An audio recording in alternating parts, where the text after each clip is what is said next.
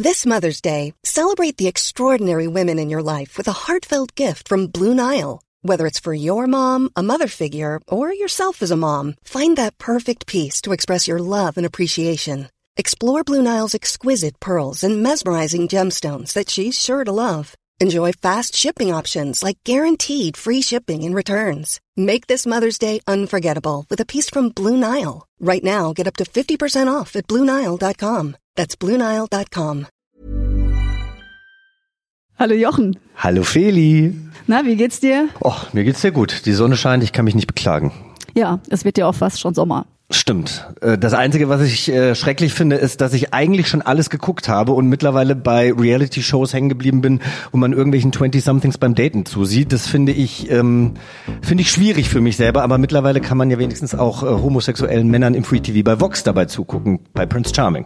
Jochen, das war ein sehr charmanter Übergang zu unserem heutigen Thema. Wenn ich eins kann. Ja, das kannst du, du Medienprofi.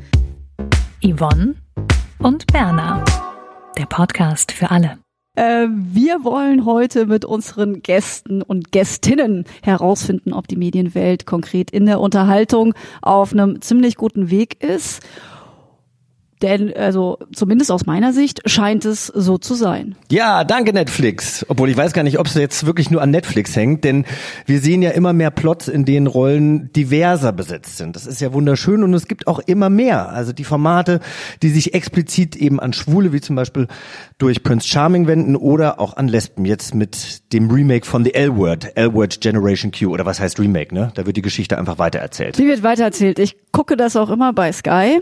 Jetzt, äh, wo es in Deutschland ist. Ich war nämlich zu doof, das in den USA zu gucken. Aber es ist auf jeden Fall an der Zeit, dass wir auch hier in Deutschland nämlich ein bisschen diverser werden. Eine Studie von 2017 zur audiovisuellen Diversität der Uni Rostock besagt nämlich, das deutsche Fernsehen ist heterosexuell. Und ich ergänze da an der Stelle gerne, es ist auch noch männlich. Vor allen Dingen sind da veraltete Rollenbilder unterwegs. Jetzt ist eben die Frage, die wir uns heute in dieser Sendung, die wir hier gemeinsam machen, jetzt schon zum dritten Mal stellen. Ändert sich denn gerade in den Medien etwas nachhaltig? Hm? Fragezeichen groß. Ja, und vor allem natürlich auch äh, in Deutschland, denn international scheint es schon ein bisschen anders zu sein. Aber wir sprechen darüber mit äh, dem Journalisten Alex Bauer. Der recherchiert viel zum Thema Diversität und LGBTIQ in den Medien, vor allem aber auch im Fernsehen. Und wir fragen ihn nach seinen Erkenntnissen. Genau. Und viele Schauspielerinnen und Schauspieler verheimlichen ja auch ihre Identität. Jochen, du weißt, von was ich spreche. Ich wusste, von was du sprichst, ja. ja, genau. Äh, dazu gehört auch Schauspielerin Christina Hecke. Die ist unter anderem bekannt aus dem ZDF, wo sie die Kommissarin Judith Mohn spielt oder auch als Ehefrau des letzten Bullen.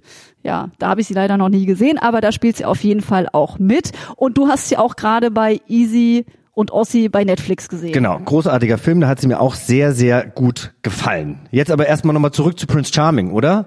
Ja, der Bachelor für schwule Männer und eine Sendung, die ich übrigens gleich zweimal bei TV Now geschaut habe. Sie läuft ja mittlerweile jetzt auch bei Vox im Hauptprogramm, ne, seit dem 20. April. Und ich habe durch dieses akribische Schauen gelernt, Analwaxing wird unter schwulen Männern kontrovers diskutiert. Ich danke für diese Information. Ist diese richtig? Ja, also kannst vergessen, dass ich mich dazu äußere. Also Oh, jedenfalls schade. nicht zu Anal Waxing. Zu Prince Charming habe ich eine ganze Menge zu sagen, aber so wie du dich freust, du wahrscheinlich ja noch viel mehr. Ich bin ja ein bisschen Fangirl. Wir sind beide Fangirls. Ist doch schön. Zwei Fangirls.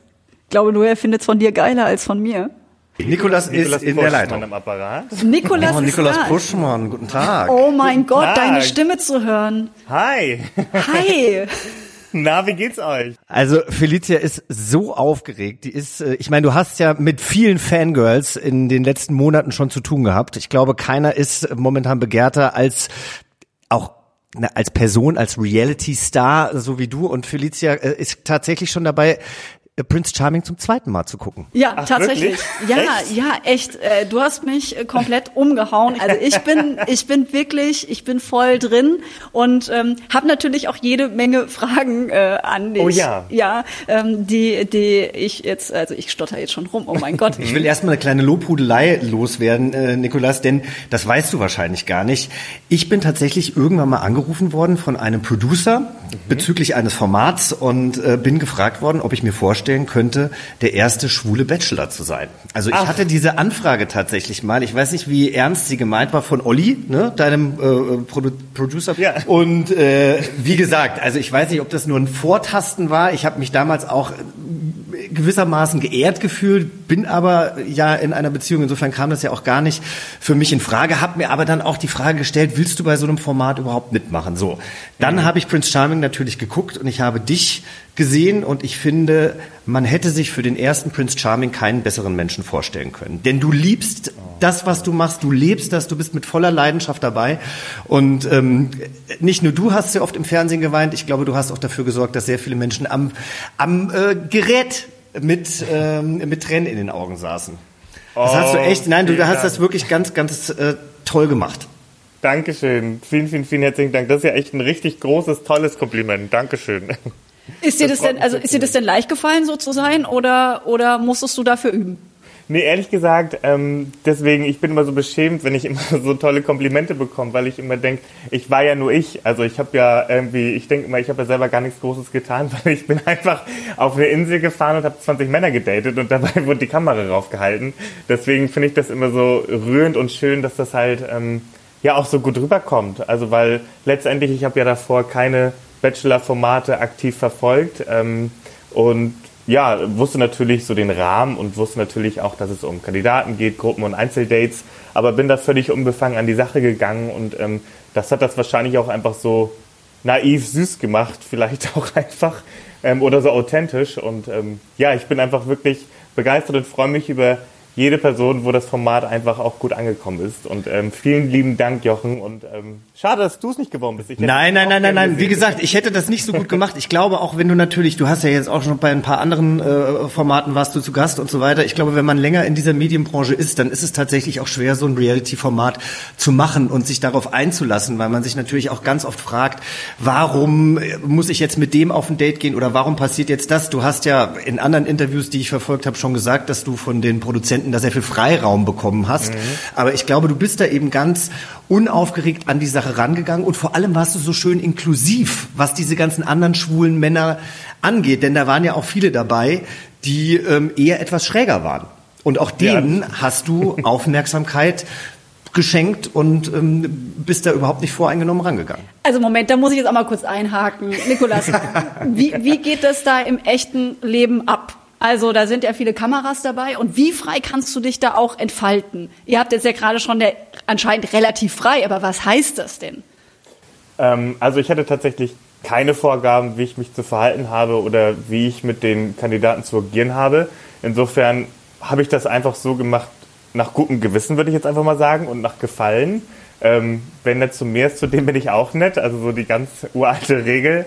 Ähm, und ich habe das einfach tatsächlich als Chance gesehen, weil ich dachte mir, okay, wer, wer wird wohl da sein, was für Charaktere, was für Personen, wer, wer wird in diesem Haus leben? Und ich habe mir gedacht, okay, wie machst du es im echten, echten Leben? Da gehst du ja direkt erstmal, wenn du in einem Club bist, gehst du ja wahrscheinlich als erstes nach der Optik. Die Optik führt zum Gespräch. Und ich dachte mir, gut, du hast fast einen Monat Zeit, mach's doch einfach mal anders und ja, also wo es vielleicht beim ersten Mal oder beim ersten Blick nicht direkt Klick macht, gibt dem doch einfach auch nochmal eine zweite Chance, ein bisschen hinter die Fassade zu schauen. Weil das ist, glaube ich, das Problem, was im Real Life äh, manchmal ein bisschen zu kurz kommt. Ja, und es, es sind sehr, sehr schöne Gespräche zustande gekommen. Wir haben viel über dich gelernt, wir haben viel über die Jungs gelernt, die dich kennenlernen wollten. Jetzt habt ihr ja auch einen Grimme-Preis bekommen. Herzlichen Glückwunsch erstmal dazu. Ähm, ich weiß aber auch, dass manche Leute das Format nicht geguckt haben und die haben vielleicht nur mal einen Trailer gesehen oder so und die sagen, ist das wirklich deren Ernst? Jetzt haben die einen Grimme-Preis bekommen. Das ist doch genau derselbe Analogkäse wie beim Bachelor auch. Was glaubst du, hat Prince Charming so besonders gemacht, dass die ja wirklich strenge Jury des äh, Grimme-Instituts gesagt hat, nein, das äh, ist eine preisverdächtige Sendung. Ja, also bei den, ich sage jetzt mal, normalen Formaten, also wir landen ja, glaube ich, mit unserem Format auch in der Kategorie Trash, würde ich jetzt mal sagen. Aber Premium Trash. Premium, genau, sehr gut. Gold äh, Trash. Ja. Ähm, aber uns wurden einfach viele Freiheiten gelassen. Also es war wohl einfach nicht wichtig, dass da jetzt so viel Drama passiert oder dass das passiert oder jenes passiert, sondern die haben uns wirklich unsere persönlichen Geschichten erzählen lassen, was natürlich auch zur Aufklärung dient für Personen, die noch nicht damit in Kontakt standen oder irgendwie, wo nicht der beste Freund vielleicht homosexuell ist und die einfach mal die Chance haben, ein ganz normales schwules Leben kennenzulernen und auch was da eigentlich hintersteckt, ähm, bis man sich wirklich outet und bis man wirklich sagt, hey, ich bin schwul. Dieser ganze Weg, diese Konflikte, die man mit sich selber hat, mit seiner Familie, da haben wir wirklich bei diesem Format die Freiheiten bekommen, uns da auch wirklich echt emotional und tränenreich auszuleben. Und ich glaube, das ist das, was das Format einfach so lebendig und auch echt macht, weil man sieht da wirklich echte Gefühle und noch so kitschige Sachen wie Ballons steigen lassen, ähm, da, bricht, da bricht man den Tränen aus, wo man wahrscheinlich bei einem anderen Format sagen würde, ach herrje, jetzt machen sie auch noch Ballons steigen. In weiß. In weiß, bei der White Party. Da habe ich mich auch gefragt, mein Gott, das ist ja, das ist ja wirklich, also äh, alles dick aufgetragen, auch eure Dates da im Wasser und dann hast du ja auch noch gesungen und so. Also du hast ja die ganze Palette abgerufen. Ja, da wurde wenigstens mal was gemacht. Bei den ganzen Heteroformaten, da wird ja wird die ganze Zeit nur gestritten und gekloppt und geheult und äh, die Extensions werden rausgezogen. Das war hier eben anders. Gehaltvoll. Da wird auch über, da wird auch Analsteaming betrieben im Fernsehen. Ja, und übers Wachsen habe ich auch viel gelernt. ja, Über das oder? Waxing, ja. Oh, das Waxing, ja. Über das Analwaxing, ja. Genau, genau. das Aber auch weißt du genau das, über was wir natürlich jetzt äh, spaßeshalber lachen, aber was natürlich ja auch das ein oder andere Meme im Internet geworden ist, es hatte trotz allem eine Normalität. Das fand ich schön. Du hast das alles, du hast über Analwaxing ebenso gesprochen, als äh, wie das für dich auch ist, offensichtlich einmal im Monat das Normalste von der Welt. ja. Das, das war irgendwie schön. Aber als, als da diese Fragen zum Beispiel, das ist ja ein, ein Frage-Antwort-Spiel gewesen in einer Folge, hast du dir da gedacht, ey, das kann ich doch jetzt nicht bringen, ich kann doch jetzt nicht über Analwaxing reden? Oder hattest du da überhaupt, hast du da gedacht, wieso, das gehört zum schwulen Leben dazu, ich sorge damit noch für mehr Normalität? Also ehrlich gesagt, ähm, war mir jetzt nicht bewusst oder ich bin jetzt nicht mit der Prämisse rangegangen, okay, ich muss jetzt über Analwaxing reden, weil es irgendwie zum Schwulsein dazugehört. Also ich weiß nicht, ob sich alle Schwule das äh, Poloch wachsen, aber ähm, es gehört zu mir und ich habe damit kein Problem, ähm, drüber zu sprechen. Und ich dachte mir, Mensch, ich kann ja auch gut über mich selber lachen. Ja. Und ich bin zwar ein Prinz Charming, aber ähm, ich muss da jetzt nicht nur mit Samthandschuhen angefasst werden. Auch ich kann natürlich mal von mir was Lustiges preisgeben, weil das ist einfach mein Humor. Und ähm, mein Gott, gehe ich halt zum Analwaxing und dann hau ich das auch mal salopp raus. Eben, aber da hattest du keine Berührungsängste und ich glaube, das merkt man der Sendung eben auch an. Es gab keine Berührungsängste. Und ich habe mit ein paar Schwulen geredet, die haben dann natürlich auch gesagt, so, nee, also das gucke ich mir nicht an. Da sind ja irgendwie nur so Homoletten und die sind dann so Schwuppen und die feiern dann und sind laut und viel zu gay und so. Und dann habe ich gedacht, aber das ist doch auch ein Teil unserer Community. Also nur weil da jetzt nicht der ultra coole Berlin-Hipster dabei ist, der nur schwarz trägt und dem das alles irgendwie zu blöd ist, das habe ich irgendwie nicht so verstanden. Hast du, hast du da Kritik, ähm, was das angeht, bekommen? Ja, also ich habe da natürlich ein paar Stimmen bekommen, die das natürlich ein bisschen kritischer gesehen haben, weil sie meinten, dass wir das die Gesamtcommunity und nicht jeden Stereotypen, den wir haben, abbilden. Und ähm, da habe ich gesagt, ja, das stimmt. Ähm, ich finde aber dennoch, dass wir bei den 20 Kandidaten eine ganz, ganz große Vielfalt hinbekommen haben und nicht wie bei anderen Formaten wirklich nur die 90, 60, 90 gemacht blond haben, sondern äh, ja wirklich auch ähm, verschiedene Typen von Skandinavier, lange Haare, ähm, andere Hautfarbe. Ich glaube, wir haben da eine ganz gute Mischung hinbekommen und letztendlich, na klar, es ist schön, dass es auch aufklärend ist, das Format, aber unterm Strich, es geht um Liebe. Und es bringt natürlich nichts, die komplette Facette abzubilden, wenn es nicht passt. Also natürlich wurde ich im Vorwege natürlich auch gefragt, was ist so meine Type, ne, mit was kann ich so arbeiten? Und ähm, habe das auch ziemlich freigelassen, weswegen ich die Cast auch ziemlich bunt und toll fand. Und wir haben nicht nur die schrägen Vögel. Natürlich ähm, liegt es auch am Schnitt. Natürlich bekommen die Lauten natürlich auch mehr Aufmerksamkeit, ist natürlich ganz klar. Aber natürlich hatten wir genauso den ruhigen, den schüchternen, den maskulinen, den femininen, den schrillen. Also ich finde schon, dass wir da wirklich eine Breite abgedeckt haben ähm, und unsere Vielfalt einfach gezeigt haben. Und unterm Strich ist es einfach schwul. Ja. Ja. Ist es vielleicht auch so, ich weiß nicht, was du so für Reaktionen äh, sonst bekommen hast. Also Grimme-Preis haben wir jetzt ja schon gesprochen, die Auszeichnung ist da. Ich könnte mir vorstellen, dass auch ähm, gerade äh, Frauen, äh, also jetzt vielleicht das ist ja mein Eindruck, weil ich da mit meiner Freundin auf der Couch quasi äh, dich äh, fanmäßig äh, total anhimmle. Sitzt sie denn da und denkt, oh, wir wären auch so gern schwul? Nein, ich, wir haben, was, was wir an dir so toll gefunden haben, aber hier, Jochen hat ja auch schon, also wir, wir sind ja hier jetzt voll des Lobes, aber auch ich fand nochmal diese respektvolle Art, dieser Umgang, den du da gepflegt hast und auch immer so ein gutes Wort für jeden irgendwie hattest und da so ruhig geblieben bist an jeder Stelle, ähm, habe ich mich immer gefragt, ist das jetzt vorgeskriptet, ne? Oder ist er wirklich so? Und das hat halt, also äh, meine Freundin hat nichts mit den Medien zu tun, die ist so total, der, der ist eins zu eins so und äh, wie gesagt, das, äh, das war so der Gedanke, den ich noch hatte, aber das hattest du ja schon beantwortet, vieles und wenn man dir jetzt auch so zuhört, ist es so. Ich wollte eigentlich wissen, äh, wo, wo, von wem du die besten, tollsten Reaktionen bekommst. Nicht die kritischen, sondern die richtig guten. Oh, querbeet tatsächlich. Also es ist wirklich die, die bügelnde Ursula auf dem Land, die beim Bügeln Prince Charming schaut. Ähm, von Heteropärchen, äh, von Mädels, die wirklich tatsächlich schreiben, Gott, wäre ich am liebsten einmal schwul. Ähm, also, aber wie auch von homosexuellen Männern jeden Alters. Also, es ist wirklich die Bandbreite. Ich hätte auch niemals gedacht, dass mir ein Heteromann schreibt und sagt, Mensch, wir bringen immer, ähm, als es noch auf TV Now lief, jeden Mittwoch ähm, die Kinder ins Bett und gucken dann Prince Charming, ich und meine Frau. Also es hat wirklich ein breites Publikum in den Bann gezogen, ähm, von dem ich gar nicht gedacht hätte, dass sie es überhaupt gucken. Ich dachte ja, na, mal schauen, wer es überhaupt guckt. Ja, aber das, das muss ich auch sagen, das hat sich, das war wirklich, also man ist ja immer, wenn eine neue Sendung rauskommt und ich ne, mache ja auch viele Sendungen, man hofft mhm. immer, dass es irgendwie beim Zuschauer ankommt und dass die, dass die Zuschauer die Sendung toll finden. Und bei dir war das eben so, oder bei Prince Charming war das so, die Sendung hat Woche zu Woche zugenommen, dann ähm, haben du und dein Auserwählter ja dann, da gab es ja auch noch ein großes Meet and Greet in Hamburg und mhm. ich habe das in den sozialen Netzwerken verfolgt und war wirklich geflasht, wie viele junge Mädchen auch da waren, die euch ja. so gefeiert haben. Und das finde ich einfach schön. Trotz allem, wenn du auf die Sendung guckst, und klar, das Format hat dich groß gemacht, du sollst es nicht bashen, aber mhm. siehst du irgendwas, was, ähm, was du vielleicht, wenn du der Produzent wärst, anders gemacht hättest oder wo du sagst, in der zweiten Staffel könnte man das vielleicht noch hervorheben oder bist du so insgesamt 100% zufrieden mit allem?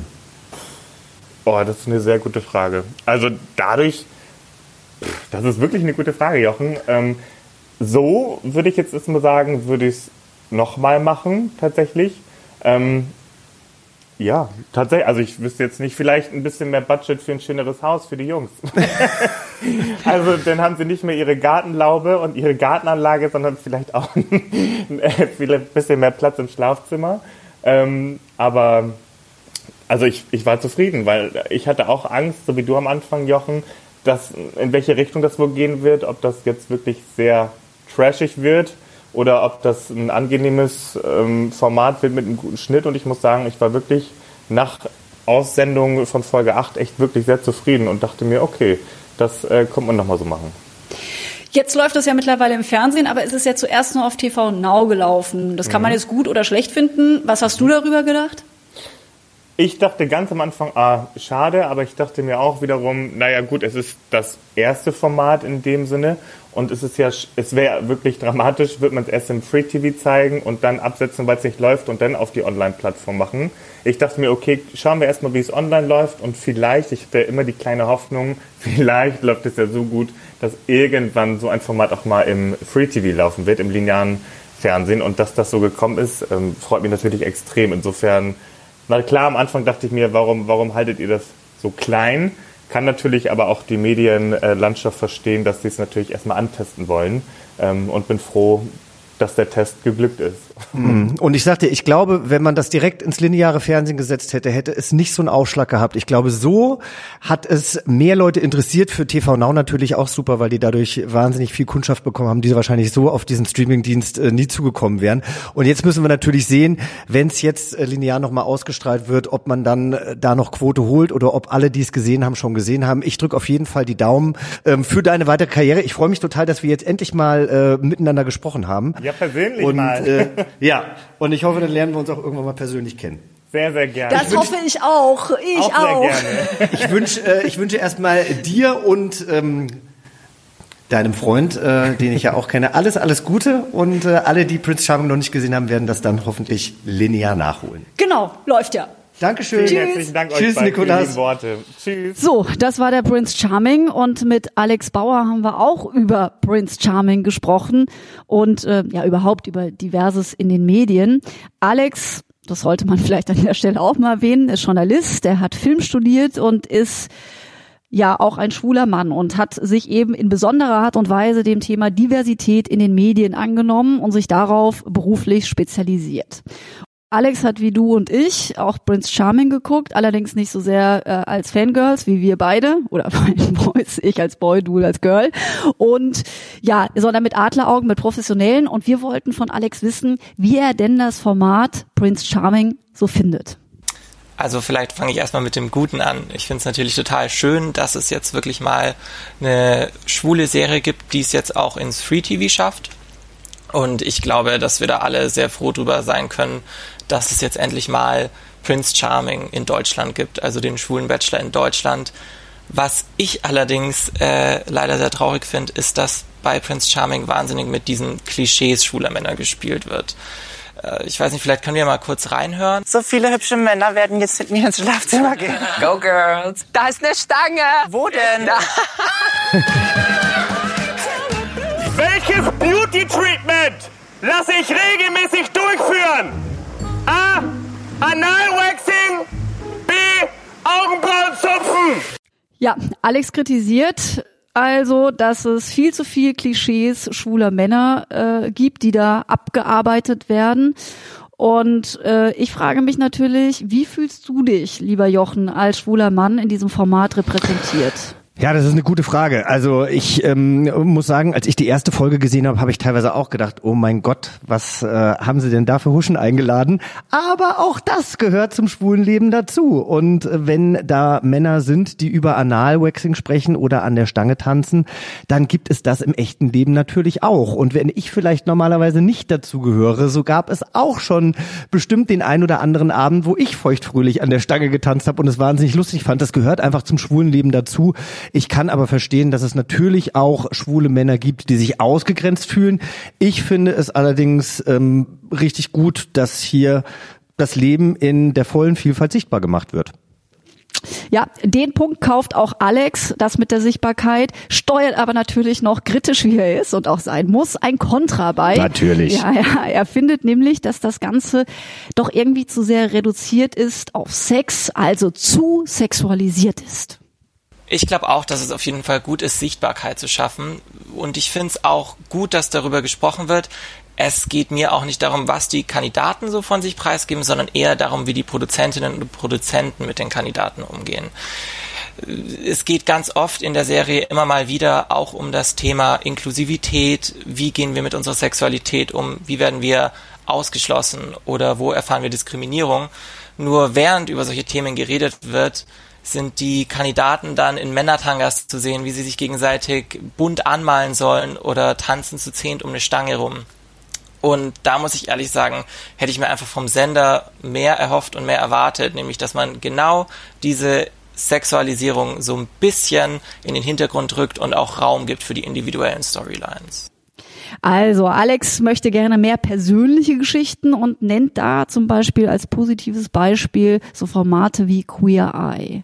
Ja, richtig. Queer Eye ist eine Art Ratgebersendung, in der fünf schwule Männer homo, aber auch nicht homosexuellen Menschen Lebenshilfe geben. Es ist eine Show, die ans Herz geht, weil es einfach sehr empathisch und liebenswert umgesetzt ist.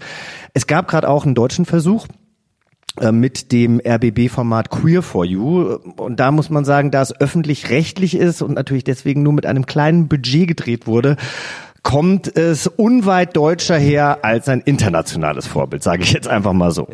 Ja, international ist auch ein gutes Stichwort. Mein Eindruck ist ja eh, dass das äh, die anderen, also vor allen Dingen die USA, viel besser können. Die L-Word oder Transparent, äh, dann die äh, Track äh, Race, äh, RuPaul's Track Race.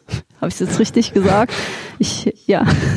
Viele werden jetzt mit den Augen rollen. Wie Nein. kann das sein, dass Feli Ich bin, ich bin tatsächlich, ich bin nicht so bewandert wie du bei diesen ganzen, bei diesen ganzen Formaten. Ich äh, gucke viel, viel weniger und bin deswegen viel weniger gewandt und vor allen Dingen, jetzt lernst du auch was über mich, ich kann mir nichts merken. Wirklich, ich kann mir nichts merken, wenn du mich fragst, was hast du gestern für eine Show geguckt? Ich habe einen Film geguckt. Äh, ich Man weiß es weiß schon ich gar schon nicht den mehr. Titel nicht mehr. Also Ist doch deswegen, gut, du kannst, dass wir heute drüber du, du kennst sprechen. noch mehr internationale Formate und deswegen kannst du doch jetzt glänzen, indem du sie runterrasselst. Ja gut, also nee, runterrasseln, äh, das mache ich jetzt nicht. Wir reden später nochmal über Formate, die uns am Herzen liegen. Aber natürlich ist es so, dass sich internationale Formate besser weiterverkaufen lassen. Ja, und dementsprechend haben sie dann eben auch oft ein höheres Budget, können mehr Geld ausgeben als nationale Projekte. Und natürlich ist es klar, dass erstmal die Idee wichtig ist. Aber im Look und Feel macht sich das Geld dann eben durchaus bemerkbar das hinter einem Projekt steht und ähm, deutsche Produktionen landen dann eben sehr, sehr schnell in diesem in dieser Low-Budget-Nische oder eben auf einem Sendeplatz, der unter ferner Liefen läuft, nämlich irgendwann nachts um Mitternacht und nur die Leute, die dann den Fernseher anmachen, sehen das auch. Ja, also eher ein Programm für die Idealisten. Und ähm, äh, jetzt nicht verwunderlich, Alex sieht die Verantwortung, dass das eben genau so ist bei den Sendern. Und äh, jetzt gehen wir noch einmal zurück an das Beispiel Prince Charming. Leider haben halt die Kandidaten tatsächlich überhaupt gar keine Kontrolle darüber, was später gezeigt wird. Und der Sender hat die Kontrolle darüber, wie er die Kandidaten zueinander schneidet, mit welcher Musik er das unterlegt. Und ich persönlich würde auch nicht mitmachen. Ähm, ich glaube auch nicht, dass irgendjemand von den Kandidaten oder der Prince Charming da mit schlechten Intentionen hingegangen ist. Ich glaube, es kommt darauf an, was der Sender draus macht. Also als Moderator, der ja selbst schon viele Reality-Formate moderiert hat, muss ich Alex recht geben, dass es sicherlich Formate gibt, bei denen Kandidaten manipuliert werden und auch vorgeführt werden. Ich persönlich hatte das Gefühl bei Prince Charming nicht und ich bin auch der Meinung, Reality heißt eben auch Realität und wenn sich die Jungs eben daneben benehmen wollen und peinlich Party machen, dann führen sie sich doch selber vor und ich denke, die waren alle alt genug und äh, auch clever genug dafür. Ja, ich glaube auch, da, da wurde ja auch nachgedacht, was da so gemacht wird. Das Produzentinnen- und Produzententeam von Prince Charming war ja auch durchmischt von vielen LGBTIQ-Menschen, also alle community-nah.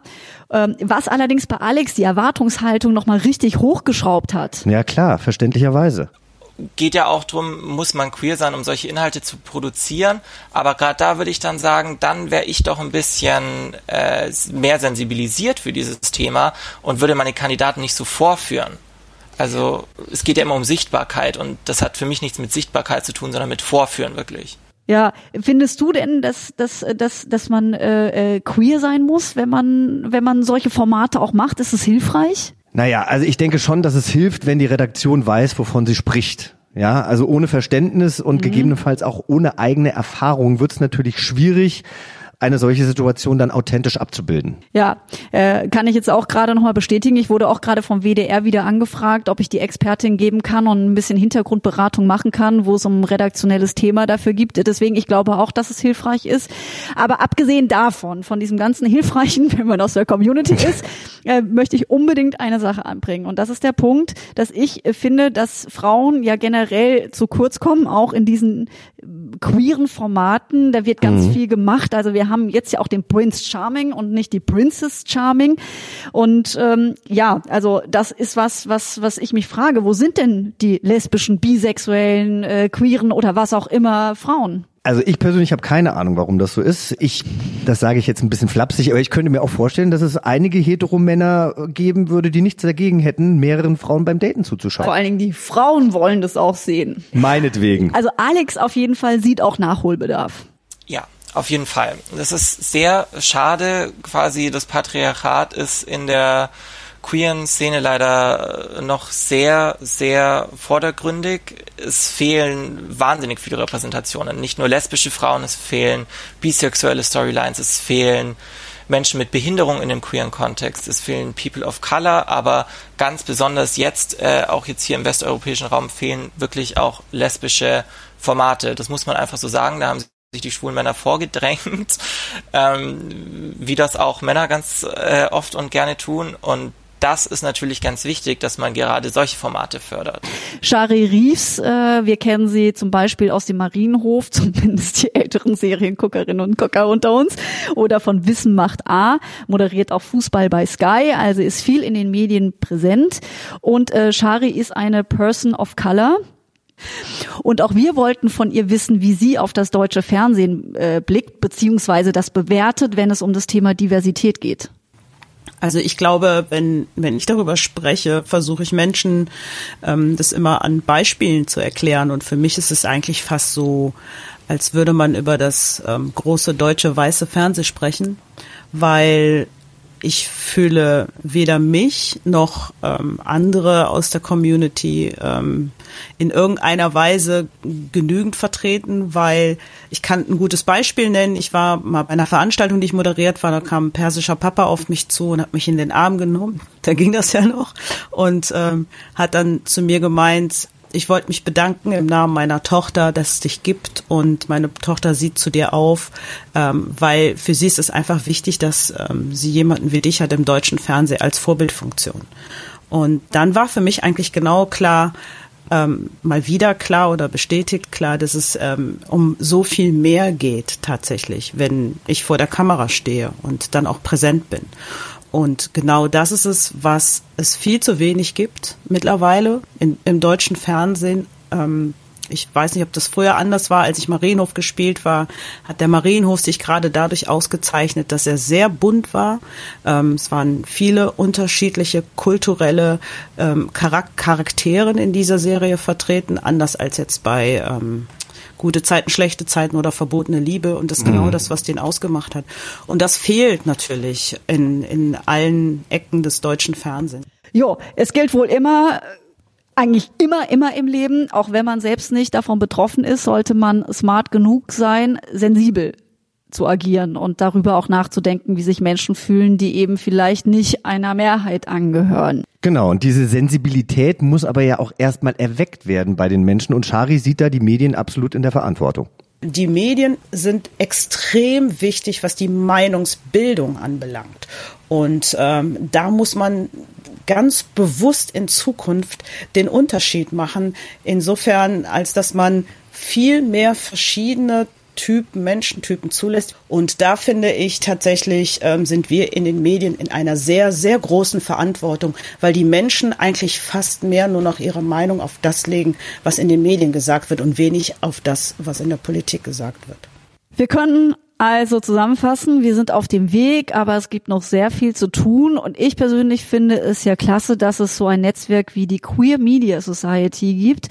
Das ist ein ehrenamtliches äh, Netzwerk, habe ich ja schon gesagt, eine Organisation, die von äh, dem Regisseur von Kai S. Peak so steht da bei Wikipedia, wir kennen ihn beide. Äh, Kai ist äh, Regisseur und er hat eben gesagt, es muss mehr passieren in Bezug auf Diversität und LGBTIQ in den Medien. Und dieses Netzwerk, das sich aus Medienschaffenden aus allen Bereichen zusammensetzt, die treiben dieses Thema jetzt voran und wollen Stück für Stück das deutsche Fernsehen diverser gestalten. Ja, und ein Mann ist ganz weit vorne dabei und wir durften schon mit ihm sprechen. Ich äh, spreche von Nico Hoffmann. Der war ja zu Gast in unserer letzten Folge mit dem Thema Out im Job, Pflicht oder Kür. Und Nico hat als Produzent und Geschäftsführer der Produktionsfirma UFA da schon wahnsinnig viel bewegt, wenn es um LGBTIQ-Themen im deutschen Film und im deutschen Fernsehen geht.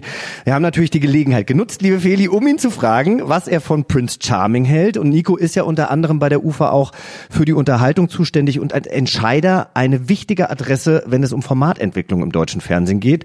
Und er persönlich ist froh über ein Format wie Prince Charming. Du, ich finde jedes Format wichtig im Moment, was diese Welt öffnet. Ne? Also ich finde es grundsätzlich wichtig. Also ich finde es in dem Moment wichtig, wenn es würdevoll ist, wenn es mit der Würde der der Personen einhergeht, wenn es nicht ausgestellt wird, wenn es nicht eine Art von bizarrer Show wird, also wenn es die Menschen wirklich ernst nimmt, auch in ihrer Individualität, wie ich ja Heterosexuelle genauso in ihrer Individualität ernst nehme, dann finde ich es absolut richtig. Ne? Und du siehst ja auch in der Streuung mittlerweile, dass das ein riesiges Publikum findet. Und jetzt mal ganz ehrlich, ähm, also ich kenne jetzt in meinem Freundeskreis überhaupt niemand, der nicht mittlerweile einen diversen Freundeskreis hat. Also mir fällt wirklich hier überhaupt niemand ein, wo du nicht, wenn du bei einem Abendessen zusammen bist, auch ein lesbisches Paar, ein schwules Paar mit dabei hast. Und wenn du jetzt in England bist oder in Los Angeles bist oder in anderen Orten der Welt, auch in Cape Town übrigens, ähm, hast du da eine ganz andere Selbstverständlichkeit der Community. Und das ist meines Erachtens hier noch ein bisschen, also im Vergleich zu England kann man wirklich sagen, liegen wir, glaube ich, für fünf Jahre zurück. Da können wir doch Nico nur beipflichten, oder Jochen? Auf jeden Fall. Ein bisschen zurück, aber es ist wertvoll, was jetzt auch schon so passiert. Und dieser normale Umgang mit queeren Menschen und die Sichtbarkeit in den Medien, die hilft dann natürlich ungemein, um da weitere gesellschaftliche Sprünge zu machen. Aber ähm, um das Glück vollends zu machen, braucht es natürlich die Geschichten und auch die Formatideen und äh, die passenden Köpfe, die es auch geben muss. Äh, wer hat dich denn da zum Beispiel in den Medien geprägt, Jochen? Na gut, also als ich aufgewachsen bin, bin ja jetzt auch schon 41, äh, da gab es geoutete Medienschaffende in meiner Kindheit und Jugend, die da hießen Dirk Bach, Hella von Sinnen, Ralf Morgenstern, Harpe Kerkeling. Das waren natürlich für mich alles sehr extrovertierte Gesellen mit denen ich mich dann als Teenager auf dem Dorf nicht wirklich identifizieren konnte, die mich aber natürlich fasziniert haben. Wie sah es bei dir aus? Ich, ich war so großer Tennisfan und habe immer Steffi Graf, Martina Navratilova geguckt, ne? Und war dann immer davon so ein bisschen empört, dass Martina Navratilova, das war eine lesbische Frau, auch mhm. äh, schon ganz äh, offenbar. Und das war dann immer so, weil die so die die Gegnerin von, von, von Steffi Graf war, hatte ich dann immer Zeit meines Lebens so Schwierigkeiten, sie als Identifikationsfigur zu, anzuerkennen kennen, fand die aber eigentlich immer total gut. Weißt du, wie ich meine? Das Aha. war schon eigentlich, ähm, ich fand es stark, dass sie sich dahingestellt hat, schon sehr früh, aber aufgrund von Steffi Graf eben war das ein bisschen schwieriger. Und ansonsten muss ich sagen, war wirklich Anne Will für mich eine sehr starke Person. Hey, it's Paige DeSorbo from Giggly Squad. High quality fashion without the price tag. Say hello to Quince. I'm snagging high-end essentials like cozy cashmere sweaters, sleek leather jackets, fine jewelry, and so much more. With Quince being 50 to 80% less than similar brands. And they partner with factories that prioritize safe, ethical, and responsible manufacturing. I love that. Luxury quality within reach. Go to quince.com slash style to get free shipping and 365 day returns on your next order. Quince.com slash style. Äh, weil ich irgendwie schon, äh, bevor ich das wirklich wusste, dass sie lesbisch ist, das mhm. irgendwie erahnt habe, weil ich irgendwann mal so ein Interview gelesen habe, wo ich dachte, oh, das kann man so zwischen den Zeilen interpretieren. Und das habe ich auch getan und war dann total froh, dass sie damit dann auch an die Öffentlichkeit gegangen ist und da ohne viel zu sagen einfach ja eine Frau geheiratet hat. Und das finde ich gut und finde ich bis heute gut, dass die Frau, die Sonntagabend irgendwie hier den Talk macht, auch lesbisch ist. Finde ich stark und findet es auch voll okay, dass sie nicht so viel ähm, darüber erzählt. Und dann vielleicht noch als nächste Person Ellen Page möchte ich nochmal hervorheben. Du bist ja auch Schauspieler und ich finde das super, dass die in dieser Hollywood-Maschinerie sich 2014 hingestellt hat und gesagt hat, ey, ich bin lesbisch. And I am here today because I am gay. And because Ja, die war eine absolute Vorreiterin. Auch wenn es erst sechs Jahre her ist, war das 2014 noch ein anderer Schnack. Und das Gute ist ja, dass es Ellen Page richtig gut geht damit. Das hat sie mir auch schon 2016 äh, verraten, als ich sie mal getroffen habe für ein Interview für Straight. I mean, it's fun for me because I'm so happy, you know. Um, for me, it's night and day, the person that I, I felt like before till now. So that's the thing that excites me the most. And um, if if being out um, and, and, and trying to work, you know, on projects to to reflect the community um, makes people excited or what have you, um, or seen or heard, then I feel I just feel so grateful to be in a, in a position to, I guess, be able to. Way, you know. Ich finde sie großartig. Sie hat mit ihrer Reportagereihe Gaycation, ich weiß nicht, ob äh, das ein paar Hörer vielleicht kennen, äh, unterschiedliche Länder bereist und das Leben der LGBTIQ-Community dort analysiert. Kleiner Service-Tipp von mir, lohnt sich auf jeden Fall da reinzuschauen. Er ist mit ihrem besten Freund, oder? Genau, Ian, den ich tatsächlich hier auch mal kennengelernt habe. Ah, wie ist der so? Der ist ganz, ganz toll. Wirklich. Ein ganz äh, wir hatten ein, also das kam über eine Freundin, die Gaycation produziert hat in Amerika. Die hat gesagt, Ian kommt nach Berlin, wollt ihr euch nicht mal treffen und dann waren wir Abendessen und hatten wirklich ähm, sehr viel Spaß und konnten uns toll austauschen. Und das war noch bevor ich mich geoutet habe. Das war für ihn undenkbar, wie es sein kann, dass ich als schwuler Mann im deutschen Fernsehen immer noch nicht out bin, weil sie in Amerika eben auch ganz anders damit umgehen. Wie beispielsweise ja auch viele junge Pop-Künstler innen ja. ähm, und die ja dann auch für, für junge Menschen ein gutes Vorbild Miley sind. Cyrus zum Beispiel oder auch Lady Gaga. Ich finde das super. Die sind ja beide jetzt nicht, ähm, also ich bin mir ja nie sicher, ob Miley Cyrus zum Beispiel lesbisch ist oder oder eigentlich total straight, aber wie auch immer. Ich finde es toll, dass sie sich dafür einsetzt und da auch das Wort ergreift und irgendwie sagt, das ist das ist ähm, eigentlich eine Sache, die nicht äh, negativ bewertet äh, werden darf und gegen Homophobie sich einsetzt und Lady Gaga ja auch sich dahin stellt. Bei Lady Gaga ist es ja dann auch das Leben viel bunter. Genau und die also auch wenn Lady Gaga nicht lesbisch ist und äh, wahrscheinlich auch nicht bi, aber sie zeigt Haltung und sie empowert uns, unsere Community damit und ist ein Sprachrohr, was natürlich sehr wichtig ist. Und national muss ich tatsächlich sagen, finde ich das alles sehr hemmungsbeladen. Ich auch. Ich finde, alle haben so ein bisschen ein kleines Stöckchen im Popo. Wenn man darüber sprechen will, dann kommt immer sofort, nee, da rede ich nicht drüber, reine Privatsache. Und mir fehlt da auch absolut ein entspannter Umgang. Ich hatte manchmal schon das Gefühl, seit ich straight gemacht habe, wollten auch Leute, die, die davor gerne mit mir gesprochen haben, dann nicht mehr so gerne mit mir sprechen, weil das einfach irgendwie schwierig ist. Also gerade für diese nicht geouteten Medienpromis, mit denen man dann hin und wieder irgendwie zu tun hatte und hat, da hat man immer dann Angst, dieses Stigma hängt einem dann an. Was ich wahnsinnig schade finde, weil das ist ja genau das, was es ausmacht, dass man irgendwie entspannt damit umgeht, um dann andere zu, zu äh, mit Kraft zu füllen. Tatsächlich äh, habe ich auch ein oder zwei Kollegen, bei denen ich das Gefühl habe, es ist nur ein Gefühl, was ich selber habe, dass sie sich mit mir seit meinem Outing nicht mehr so gerne in der Öffentlichkeit zeigen. Keine Ahnung, ob das stimmt oder nicht. Und äh, ich muss auch sagen, ich habe jetzt nicht erwartet, dass äh, viele Prominente danach ziehen, nachdem ich mich geoutet habe, auch wenn ich mich darüber freuen würde. Aber ähm, wenn jemand die Sorgen verstehen kann in dieser äh, beruflichen Medienwelt, in der mich mich ja auch befinde, dann dann bin ich das. Und äh, ich muss sagen, ich verstehe das sofort, dass jeder seinen eigenen Zeitpunkt für sich bestimmen muss. Ich habe ihn mir auch selbst gewählt und auch weitaus später als manch anderer. Ja, also ich glaube, das ist ganz wichtig. Ein Outing darf man nicht erwarten. Und nicht erzwingen. Und nicht erzwingen, genau. Das ist, glaube ich, äh, absolut wichtig. Ich muss ja äh, an einer Sache festhalten, die mein Patenonkel auch immer gesagt hat. Mit Humor kommt man besser durchs Leben. Schlauer wollen Mann. Wir uns daran, wollen wir uns daran halten. Wie sieht denn eigentlich die äh, Comedy-Szenerie aus, was so diverse Themen betrifft? Ich hoffe, ich mache mir jetzt keine Feinde, aber ich muss gestehen, ich bin kein großer Stand-up-Comedy-Fan. Also auf jeden Fall, wenn es um deutsche Stand-up-Comedy geht. Äh, ja, was soll ich sagen? Also ich, ich gucke mir das jetzt auch nicht unbedingt gezielt an, aber das, was ich beim Durchseppen im Fernsehen dann so sehe, was mir angeboten wird, das äh, lässt mir meist die Zehennägel hochgehen. Also da fällt mir auf, wie schwarz-weiß unsere Gesellschaft immer noch in der Comedy dargestellt wird. Männer sind so, Frauen sind so. Ne? Das ist ja, glaube ich, die beliebteste Comedy in Deutschland. Da könnte ich im Strahl kotzen und äh, sexistisch finde ich es auch noch und Ja. Comedians äh, machen halt auch immer noch diese im Knast nach der Seifenbücke Witze.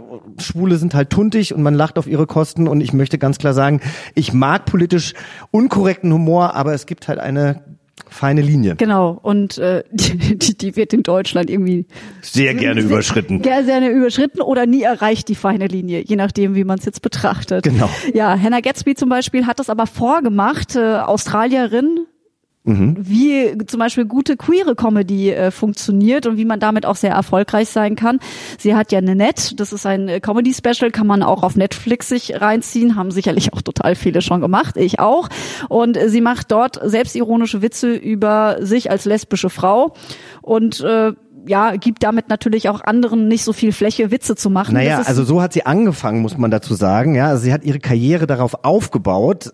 Sie ist aber dann zur Entscheidung gekommen, dass sie keine selbstironischen Witze mehr über sich machen will. Denn sie macht sich damit nicht demütig, sagt sie, sondern sie sagt, vielmehr hat sie sich damit erniedrigt. Hören wir am besten mal rein. Hello. Yep, good. I'm pleased for you. It's nice, isn't it? Oh yeah, I spent some time in North Carolina um, a few years back. Uh, three months. I was, I was set to move there uh, to a place called Durham, which is not like Durham is a slow word for slow people, I believe. It's like rural. I can't say it fast, but we must move on. Uh, I was moving there with my girlfriend at the time. She was an academic. She possibly still is. We don't talk anymore. Harsh. It's comedy. and uh, we didn't want to accidentally move to somewhere in Durham that was homophobic. You know, like a little bit stabby and punchy. Sometimes that happens, and I'm from Tasmania. I've seen it. Rural Tasmania to boot. Und wie sieht's in Deutschland aus? Ich weiß nicht, Feli, bist du als lesbische Frau ähm, ein Fan von deutschen Comedians? Vielleicht, du hast gerade gesagt, du bist jetzt kein Fan von Stand-up-Comedy, aber kennst du die ein oder andere Lesbe, die äh, lustig ist? Also ich mag zum Beispiel natürlich Tané oder ähm, mag hier ich auch sehr gern, in, ja. in Berlin äh, gehe ich gerne zu den Gorillas. Das ist ein Impro-Theater, was Mhm. aber auch ähm, sehr Comedy-lastige Momente hat. Da ist Billa Christe, die hat auch mal mit einem Programm ist sie getourt, äh, How to be a Lesbian, fand ich total lustig. Also da hat sie auch äh, die ganzen Leute im Publikum eingebunden, aber das war sehr lustig und auch sehr selbstironisch. Ja. Also wenn man jetzt wieder ähm, äh, Hannah Gatsby folgt, dann würde sie vielleicht sagen, das ist erniedrigend, aber ich fand das irgendwie sehr, sehr amüsant, denn manche Klischees existieren ja. Und ich, Absolut. und ich finde eben, manchmal Lachen hilft und ich konnte da sehr gut drüber lachen. Aber nochmal, Tané hat ja du- durchaus auch ähm, es geschafft, damit auch mit ihrem Programm und mit ihrem lesbisch sein auch eine eigene Marke zu etablieren, finde ich auch super und würde mich auch freuen, wenn wir sie mal hier in der Sendung zu Gast haben. Ansonsten muss ich gestehen, bin ich ähm, so ein Oldschool-Fan. Ich mochte immer Anke Engelke mit mit dem, was sie äh, gemacht hat, Lady Kracher. Das ist Mhm. für mich eine Comedy, über die ich sehr gut lachen kann. Und ja, ansonsten ist natürlich noch, also wen ich auch stark finde, nicht lesbisch, aber trotzdem feministisch gesehen sehr stark, Claudia Kebekus. Ja, aber da merkt man doch mal, dass es jetzt einmal, wenn man, wenn, wenn wir den lesbischen äh, Kosmos betrachten, aber auch wenn wir den schwulen Kosmos betrachten, dass es keine wirklich bekannten schwulen oder lesbischen Comedians in Deutschland gibt. Also Tané vielleicht noch am meisten, klar, Thomas Hermanns ist auch bekannt. Ich kenne auch Simon Stäblein und Marcel Mann, aber Fußballstadien und das mainstreamige TV-Programm bestreiten eben andere. Und über eine Sache bin ich gestolpert, um Prince Charming anzu pushen, gab es einen Live-Chat bei Instagram zwischen Olli Pocher und Nikolas Puschmann, eben unserem Prince Charming. Und also ich kenne ja Olli schon wahnsinnig lange. Ich habe mit ihm ja Sternfänger gedreht vor über 20 Nee, Quatsch, über vor 20 Jahren. Und ähm, man hat aber gemerkt, dass Olli überhaupt nicht genau wusste, wie er mit diesem Überthema der Homosexualität umgehen soll, ja. Und er hat dann, er hat dann schwule Nasal nachgemacht und bestätigt, dass er zu Comedy-Zwecken auch mal einen Mann geküsst hat. Aber ähm, man, man man merkte, irgendwie fühlt er sich nicht wohl und dem Ganzen hat er noch die Krone aufgesetzt, obwohl er gesagt hat, er will ja hier mit diesen Klischees extra spielen, hat er sich dann auch noch oben ohne in diesen Chat gesetzt, nur mit einer Krawatte bekleidet, weil ja die, äh, die Auserwählten von Prince Charming immer eine Eine Krawatte, Krawatte bekommen. bekommen, ja. Und ich habe einfach nur gedacht, also ich weiß, Olli meint das alles überhaupt nicht böse, aber der hat auch einfach überhaupt keine Ahnung. Ha- Hast Wie du ihn er darauf sensibel mit hingewiesen? dem Ha- Hast du ihn darauf hingewiesen? Nee, hab ich nee, hast nicht. du nicht. Nee, hab ich nicht.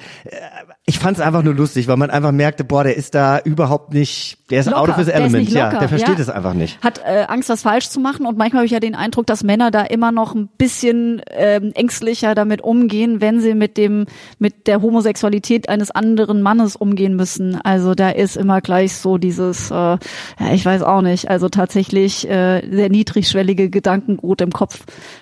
Ich kann, also ich weiß nicht, du, du hast da mehr Erfahrung mit, aber mir kommt es immer so vor, als wäre das immer so, oh, das ist ganz weit weg und äh, äh, dieses Schwulsein, damit habe ich nichts zu tun. Naja, oder äh, irgendwie haben sie ja dann doch immer alle was damit zu tun, weil sie haben ja auch alle schwule Freunde oder sagen, ja, ich kenne ja auch Schwule, ich habe ja auch nichts gegen Schwule, aber ja, man muss halt auch wissen, wie man dann sensibel mit dem Thema umgeht. Wir merken das ja selber gerade, wenn wir äh, wenn wir über Transsexualität sprechen oder sowas, dass auch wir da erst noch einen Weg finden müssen, wie wir da überhaupt normal drüber sprechen, denn das ist eben auch nicht unser Leben. Genau. Und deswegen ist es wichtig, im Dialog zu bleiben.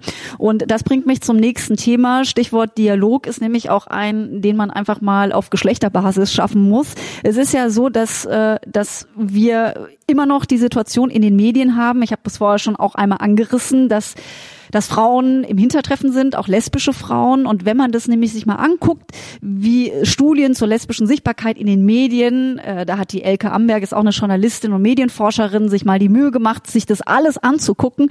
Und dann ist wirklich im überwiegenden Teil ist es so, dass die lesbischen Frauen, dass die lesbischen Frauen quasi wegradiert werden. Alles ist schwul, ne? In den Überschriften geht's immer um die Schwulen, um die schwulen Männer. Und äh, im Text ist dann womöglich auch die Rede von Frauen, aber erstmal ist im immer alles schwul und auch die Bebilderung ist überwiegend, äh, ja, da sind eben, wenn es um diesen Kontext geht, sind immer die Männer zu sehen. Ja, da gibt's also noch einiges zu tun. Das tut mir auch leid. Also ich würde es mir tatsächlich auch anders wünschen, klar.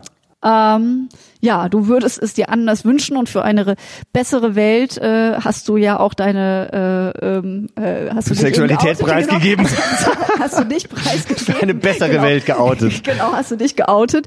Äh, wie ist denn deine Erfahrung als schwuler äh, Mann, Schauspieler, Schrägstrich, Moderator vielleicht auch, aber ich glaube beim bei der Schauspielerei hat das vielleicht mehr äh, mehr äh, äh, ja Einfluss. Äh, hat sich da irgendwas verändert vor oder nach dem Outing? Ja, auch wenn es jetzt schon fast zwei Jahre her ist, ähm, so muss ich das natürlich noch so ein bisschen beobachten. Das ist ja eine Langzeitstudie, aber direkt äh, nach meinem Outing habe ich eine heterosexuelle Rolle im Theater übernommen, auch kleinere Gastrollen im Fernsehen, bei denen ich Frauen lieben durfte. Habe allerdings schon das Gefühl, dass da gerade so ein leichter Wechsel stattfindet. Also zuletzt habe ich Rainer Werner Fassbinders letzten Lebensgefährten Armin Meyer gespielt in Oskar Röhlers äh, Film Enfant terrible, momentan auf den Herbst verschoben. Dank Corona. Es war für mich eine total großartige Rolle, weil sie so tiefgründig war. Und Armin war ja auch eine echte Person. Also setzt man sich mit so einer Rolle ganz anders auseinander. Man liest viel, man recherchiert und deswegen bin ich Oskar da sehr dankbar, dass er mir diese Rolle anvertraut hat. Und ich glaube auch, dass ohne mein Outing der Caster vermutlich überhaupt nicht auf die Idee gekommen wäre, mich, der ja mittlerweile eher als Moderator gesehen wird, als Arthouse-Schauspieler für diese großartige Rolle eben vorzuschlagen. Und in einem weiteren Film, der jetzt für den Sommer geplant ist, mal gucken, wie da die Dreharbeiten verlaufen werden, da spiele ich erneut einen schwulen Mann und auch im Musical, ich war noch niemals in New York, was wir auch wegen Covid-19 verschoben mussten und ich hoffe, dass ich da noch mitspielen kann, äh, hätte ich auch Costa gespielt, der ebenfalls mit einem Mann zusammen ist. Also ich finde das alles gerade wahnsinnig spannend. Hauptsache, äh, ich darf tolle Rollen spielen. Aber wie ist es denn, wenn du in dieser heterosexuellen Welt unterwegs bist und eine Frau küssen musst? Äh, äh, gibt es da, bist du da so total Profi oder denkt man darüber nach? Nee, also ich glaube genau solche Fragen ähm, sorgen natürlich auch für die Schere im Kopf. Also wenn ich eine Frau küsse, dann äh, kann das genauso angenehm sein wie ein Mann. Wenn man sich mag, ist ein Kuss schön, egal ob mit einem Mann oder mit einer Frau. Und ich muss sagen, bei einer Liebesszene vereinfacht das natürlich vieles, weil ich mir keine Sorgen machen muss, äh, dass ich am Set unangenehm auffalle.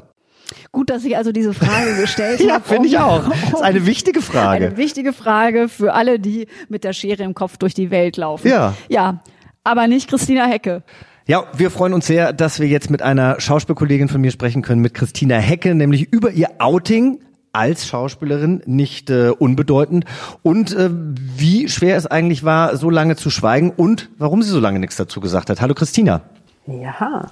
Hörst du mich jetzt auch? Ja, hört ihr mich denn? Wir ja, hören wir hören dich auch. Toll. Christina, du hast in diesem Jahr dein Buch veröffentlicht, mal ehrlich, mein Blick hinter unser Leben. Und das war auch der Anlass zu sagen, dass du mit einer Frau zusammen bist. Ähm, tatsächlich, ich habe ein Buch geschrieben, ja. Das sind 295 schwergewichtige Seiten und auf drei Seiten ist auch erwähnt, dass ich mit einer Frau verheiratet bin. Es war tatsächlich vorher immer mh, eher zögerlich, mit dem Thema umzugehen, da die kollektive Meinung immer war, sag's lieber nicht und dann ist das in den Köpfen bei der Besetzung und dann wirst du nicht so besetzt oder vielleicht nur in eine Richtung besetzt und, und so weiter und so weiter. Das war immer so im Vorfeld die, die warnenden Worte. Jetzt ist natürlich auch noch nicht so viel Zeit vergangen, aber äh, fühlst du dich denn insgesamt mit der Entscheidung wohl? Naja, sagen wir mal so, ich habe ein Buch geschrieben mit dem Titel mal ehrlich und da kann ich nicht hingehen und dann einen Teil meines Lebens ausklammern. Das war für mich total klar, dass in dem Moment, wo ich das Buch veröffentliche, würde das Thema und ich habe dann auch entschieden, es ist auch einfach Zeit, da jetzt mal aus dieser Schweigehöhle rauszukrabbeln und ähm, das mal nicht zu verheimlichen und dann immer mit solchen bei, in Interviews mit Journalisten immer zu sagen, meine Liebe oder meine bessere Hälfte oder so total verkorkste Formulierungen wählen zu müssen, um irgendwie um die Geschlechterspezifizierung rum drum rum zu kommen in der Formulierung. Das war echt auch für, glaube ich, für die auch doof und auch für mich. Hattest du denn deswegen aber so im Vorfeld mal schlecht geschlafen, als du wusstest, jetzt ist es soweit, jetzt sage ich es auch wirklich allen? Mhm. Ja, das ist interessant. Das war dann auf einmal der große Aufhänger, wo ich dachte, ey, da sind so krasse Geschichten drin ausgerechnet. Das ist jetzt der Aufhänger, weil ich auch etwas irritiert, dass das echt noch eine Meldung ist. Wow, da poppt mal wieder eine auf, die irgendwie die Regenbogenflagge schwingt. Das ist ja übrigens sowieso für mich ein Riesenthema. Ich muss ganz ehrlich sagen, ähm, ein Riesenthema insofern, als dass ich schwierig finde, dass wir diese Diskussion überhaupt führen müssen. Denn letzten Endes passiert hier eigentlich gerade gar nichts anderes, als dass das Kopfkino losgeht. Was macht denn die betreffende Person in ihrem Bett? Hinter ihrer Schlafzimmertür. Ja, ansonsten könnte sich ja auch jemand hinstellen und sagen, ich oute mich, ich bin hetero. Ich meine, das, das macht nur keiner, weil wir das als Kollektiv normal eingestuft haben und gucken jetzt da irgendwie rum und tun uns einen Ast mit LGBTs und ich weiß nicht was und äh, Leute sind vollkommen desorientiert. Kinder müssen bei der Einschulung schon äh, irgendwie eine Ahnung davon haben, was sie denn sein wollen, Bubchen, Mädchen, oder ob sie es noch gar nicht wissen, wie man sie ansprechen soll. Das ist eine Riesenwelle geworden. Und ich finde, mein Gott, wir sind Menschen und wir lieben. Und es ist so bums egal, ob das als Frau eine Frau ist oder als Mann ein Mann oder ja, aber offensichtlich sind wir ja noch nicht so ganz da, sonst würde wahrscheinlich aus diesen drei Seiten nicht die Schlagzeile entstehen von 295. Ja, das ging mir eben auch so. Und ähm, die Tatsache, dass es mich überrascht hat, nicht wirklich, aber die Tatsache, dass ich dachte so, hm, schade, ist eigentlich eine traurige Rückmeldung, zeigt eigentlich, wie sehr wir noch konform sind im Kopf oder kollektiv noch im Kopf ähm, der Meinung sind, äh, dass es das Heteromodell das normal ist und alles andere, was davon abweicht, eben nicht normal. Die Gesetzgebung ist da schon mal einen Schritt weiter. Wir haben ja schon das Eherecht für Männer und Frauen, also für Männer, die Männer lieben und Frauen, die Frauen lieben.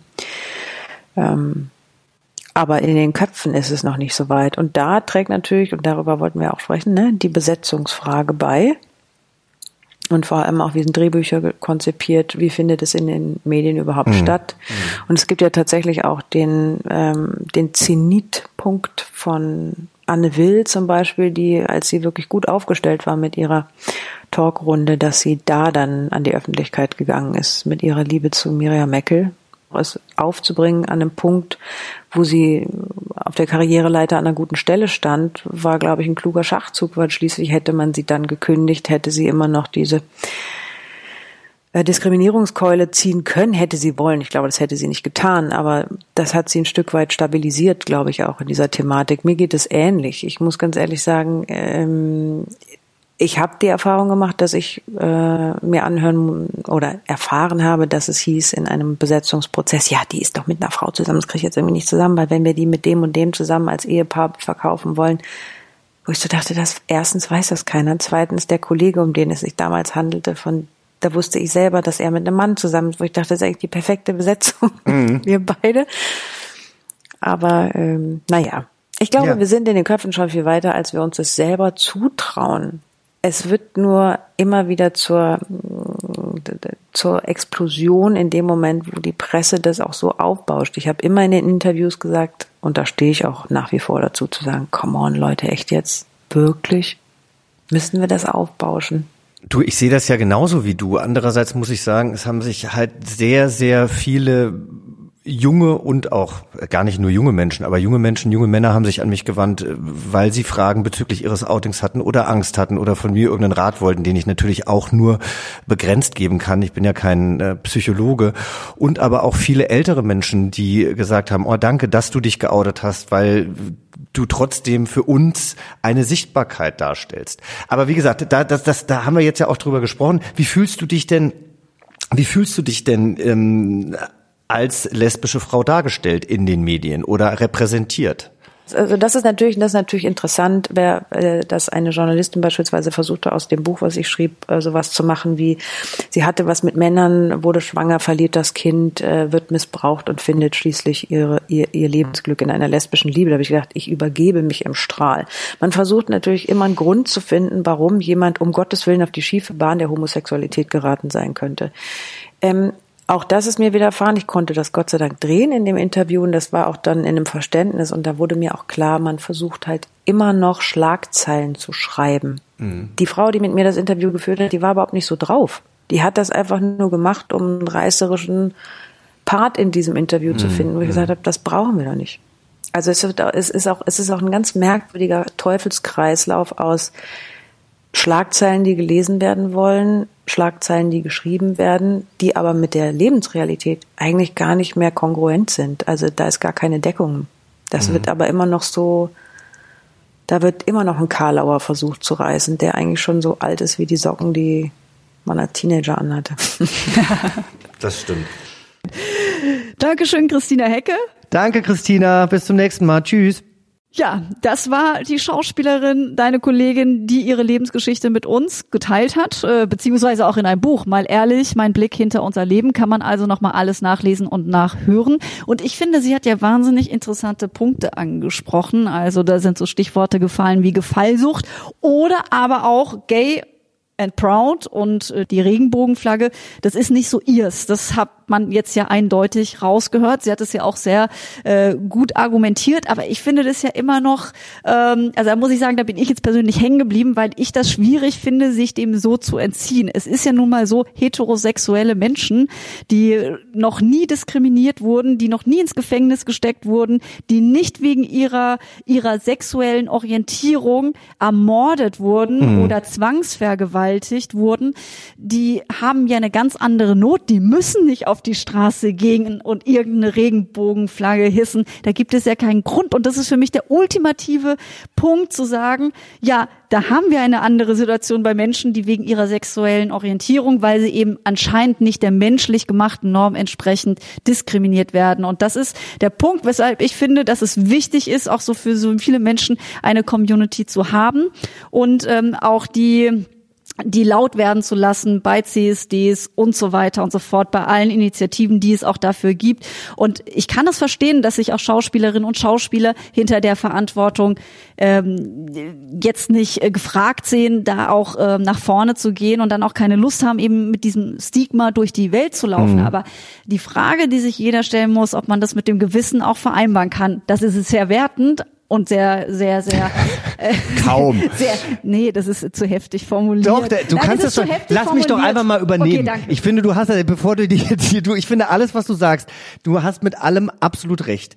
Ich glaube auch, wenn man ähm, verheiratet ist mit seiner Partnerin oder seinem Partner und man ist irgendwie angekommen und man hat sein Leben als lesbische Frau oder als schwuler Mann für sich entdeckt, dann ist das ja auch alles okay, wie man sein Leben lebt. Es gibt aber einfach ganz, ganz viele Menschen, die diese Community, diese Gemeinde nicht haben, die in einem Elternhaus aufwachsen, ähm, wo äh, Homosexualität immer noch was Negatives bedeutet. Und für die ist es ganz wichtig, dass es eine Transparenz gibt, eine Sichtbarkeit gibt, dass man immer noch auf die Straße geht mit einer Regenbogenflagge oder ohne. Also ich war noch nie mit einer Regenbogenflagge auf dem CSD, aber trotzdem gehe ich dahin, weil ich es wichtig finde. Und äh, insofern ähm, kommen wir auch direkt schon zu unserer Community, denn auch wir beide haben ja eine Community und wir wollten euch ja, wenn das jetzt hier schon die Medienfolge ist, auch noch so ein paar Tipps geben, was man eigentlich im Fernsehen gucken sollte oder in den Streamingdiensten.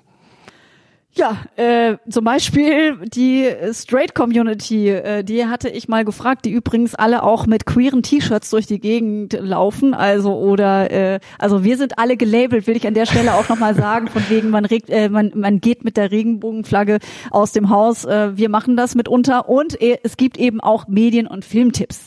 Zum Beispiel haben wir gefragt, äh, was schaut ihr denn gerade und was könnt ihr empfehlen, was so in den in bei den Streaming-Dienst äh, Dienstleistern so zu finden ist. Und da haben wir zum Beispiel den Film Verrückt nach Cecile Liz in September wieder von Friederike Schie vorgeschlagen bekommen. Mhm. Und dann kam auch noch ein Film, der ist in Österreich zu sehen. Ich konnte ihn leider nicht abrufen. Der Boden unter den Füßen. Das kam von Eva Grabner-Heinzel. Dafür schon mal Dankeschön. Und Anne Schnuffi Maitino schreibt, äh, dass sie sich eine spanische Telenovela genannt Aca, oh Gott, ich kann, kannst du Spanisch? Aca, Aca, Ich kann es auch nicht aussprechen. Ja, A-C-A-C-I-A-S 38. genau. Da ist ein wunderschönes lesbisches Paar, lässt sie ausrichten und die Serie, wer Spanisch kann, soll sie sich ähm, mal geben. Also das sind die Tipps aus der Straight Community. Herzlichen Dank dafür. Sehr schön. Ich habe jetzt nur ganz, ganz viele Titel, weil ich mit so vielen tollen Serien und Filmen bombardiert worden bin, dass ich euch jetzt einfach nur ein Best-of gebe. Ich lese die jetzt einfach nur runter. Ich sage danach nochmal, was in meiner Community so so aufkam, was bei Ihnen wichtig ist. Aber die ganzen Titel müsst ihr dann einfach googeln, falls ihr sie nicht kennt und müsst euch die Sachen raussuchen, die euch interessieren. Sonst würde das hier zu weit führen. Call Me By Your Name, den Film kennt wahrscheinlich jeder. Stadtgeschichten, ein Klassiker, jetzt nochmal neu aufgelegt auf Netflix. Sense 8, keine klassische LGBT-Serie, aber trotzdem mit LGBT-Themen.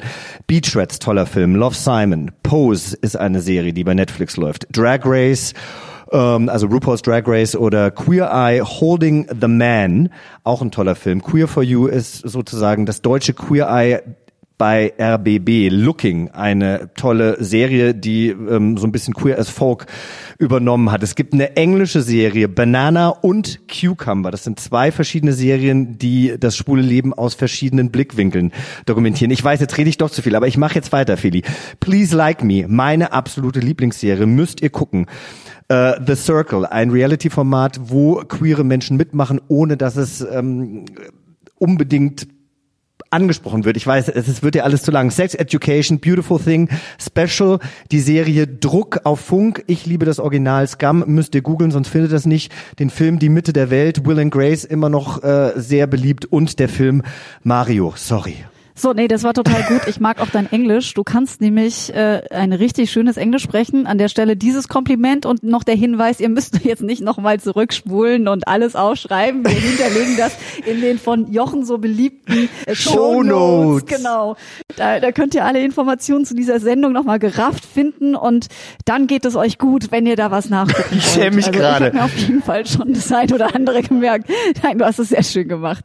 Aber wir haben jetzt heute schon so viel gesprochen. Du willst mit nicht mehr? Vielen Leuten. Ich, ähm, ich wäre jetzt eigentlich. Am mir geht's, mir geht's, dir? mir geht's ähnlich wie dir, aber mir geht's noch gut, um den einen äh, Ton hier noch unterzubringen in dieser Sendung von Nico Hoffmann, der das nämlich Deinem Entdecker. meinem Entdecker, der das ganz klar auf den Punkt bringt, was eigentlich im deutschen Fernsehen noch passieren muss, damit wir noch ein bisschen inklusiver werden.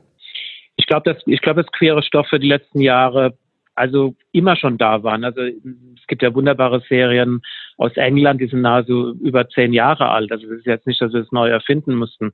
Also das Problem, was man wirklich hat, ich fand übrigens auch diese RBB-Serie jetzt vor ein paar Wochen ähm, auch erstmal ein exemplarischer Schritt zu sagen, man probiert es. Wir produzieren übrigens jetzt gerade Minalei Koyabor, die bei uns Produzentin ist, wir produzieren gerade ähm, im Development eine komplett queere Serie für die ARD, was dann neue Gelder gibt, äh, für die Mediatheken auch. Äh, Das ist eine Initiative, die von der Degeto ausgegangen ist.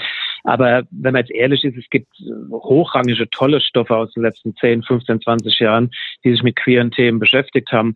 Das, das zentrale Motiv für mich ist wirklich das Thema beim Publikum anzubringen. Ne? Also was ich immer wichtig finde, ist ähm, die queere Welt wirklich als eine ganz offene, als eine, als eine, ja, wie soll ich sagen, als eine Welt zu öffnen für ein Publikum, was teilweise auch Berührungsängste hat. Es ist für mich nach wie vor un unfassbar, dass viele Leute einfach im ganzen queeren Bereich unfassbare Berührungsängste haben.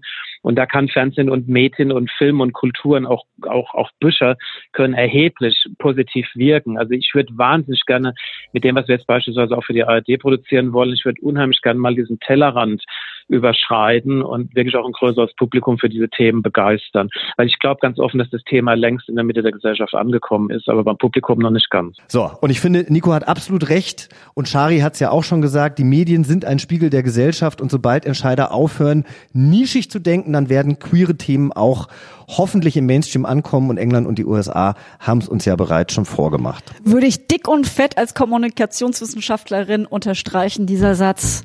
Die Medien sind der Spiegel der Gesellschaft. Und deshalb habe ich auch noch einen letzten Tipp. Was denn jetzt? Was denn jetzt?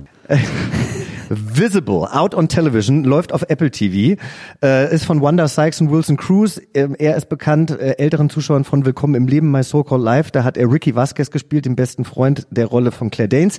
Da sind dabei Neil Patrick Harris von How I Met Your Mother, Jonathan Groff aus Looking, Margot Cho, Comedian, Laverne Cox, Sean Hayes von Will and Grace, Caitlyn Jenner, Jill Soloway, die Transparent gemacht hat, auch eine ganz tolle Serie. Muss man auf jeden Fall reingucken. Äh, ist quasi so ein schönes Bonusmaterial hier zu unserer Folge. Punkt. Ja, jetzt bleibt mir auch fast schon wegen dir die Stimme weg und das war doch, das ist jetzt alles, äh, was wir auch nochmal in die Shownotes packen können.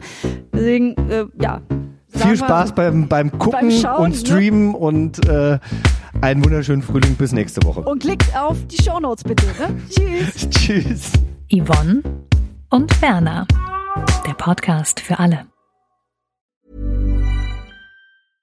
Imagine the softest sheets you've ever felt. Now imagine them getting even softer over time. That's what you'll feel with Bowl and Branch's organic cotton sheets. In a recent customer survey, 96% replied that Bowl and Branch sheets get softer with every wash. Start getting your best night's sleep in these sheets that get softer and softer for years to come. Try their sheets with a 30-night guarantee. Plus, get 15% off your first order at bowlandbranch.com. Code BUTTERY. Exclusions apply. See site for details.